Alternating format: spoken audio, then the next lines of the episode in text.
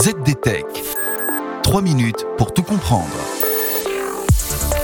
Bonjour à tous et bienvenue dans le ZDTech, le podcast quotidien de la rédaction de ZDNet. Je m'appelle Guillaume Serriès et aujourd'hui, je vous explique pourquoi Meta ne fermera pas Facebook et Instagram en Europe de sitôt malgré les gros titres de nos confrères.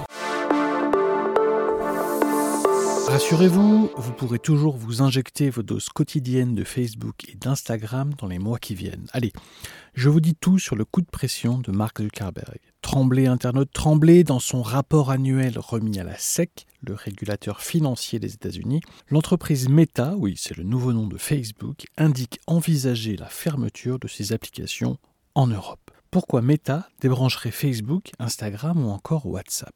Eh bien, il y a deux raisons à cela et je vais vous les expliquer en détail, écoutez bien. D'une part, Meta pointe les problèmes légaux qui touchent le transfert de données entre l'Europe et les États-Unis. Sans entrer dans les détails, la localisation des données des utilisateurs européens des services de l'entreprise est l'objet d'une controverse juridique. Meta avertit que sans la possibilité de localiser ces données aux États-Unis, il lui deviendra difficile de travailler en Europe. D'autre part, Meta indique que les limitations induites par le RGPD sur le consentement des utilisateurs à l'emploi de leurs données personnelles nuit à son bénéfice financier. La publicité numérique représente 98% des revenus de Meta et 81% de ceux d'Alphabet ce qui signifie que ces deux entreprises sont particulièrement sensibles à une évolution réglementaire sur la circulation des données publicitaires. À ce jour, quand vous ne lisez pas les conditions générales d'utilisation de Facebook, mais que vous cochez la case mentionnant que vous les avez acceptées, vous vous engagez par contrat à recevoir de la publicité. La loi européenne sur les données précise que cela est illégal et que vous devriez au contraire y consentir. Alors, Facebook est-il vraiment sur le départ?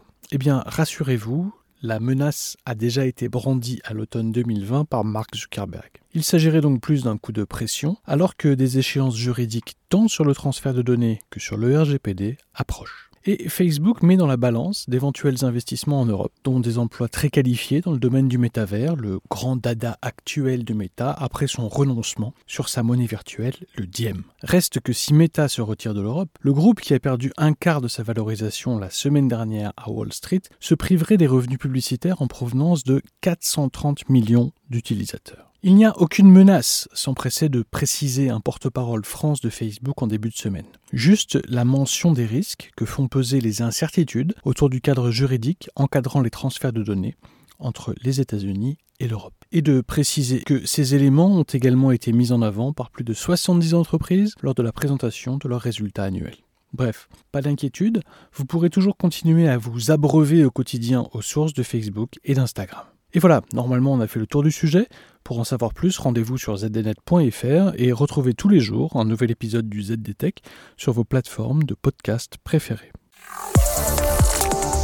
ZDTech. 3 minutes pour tout comprendre.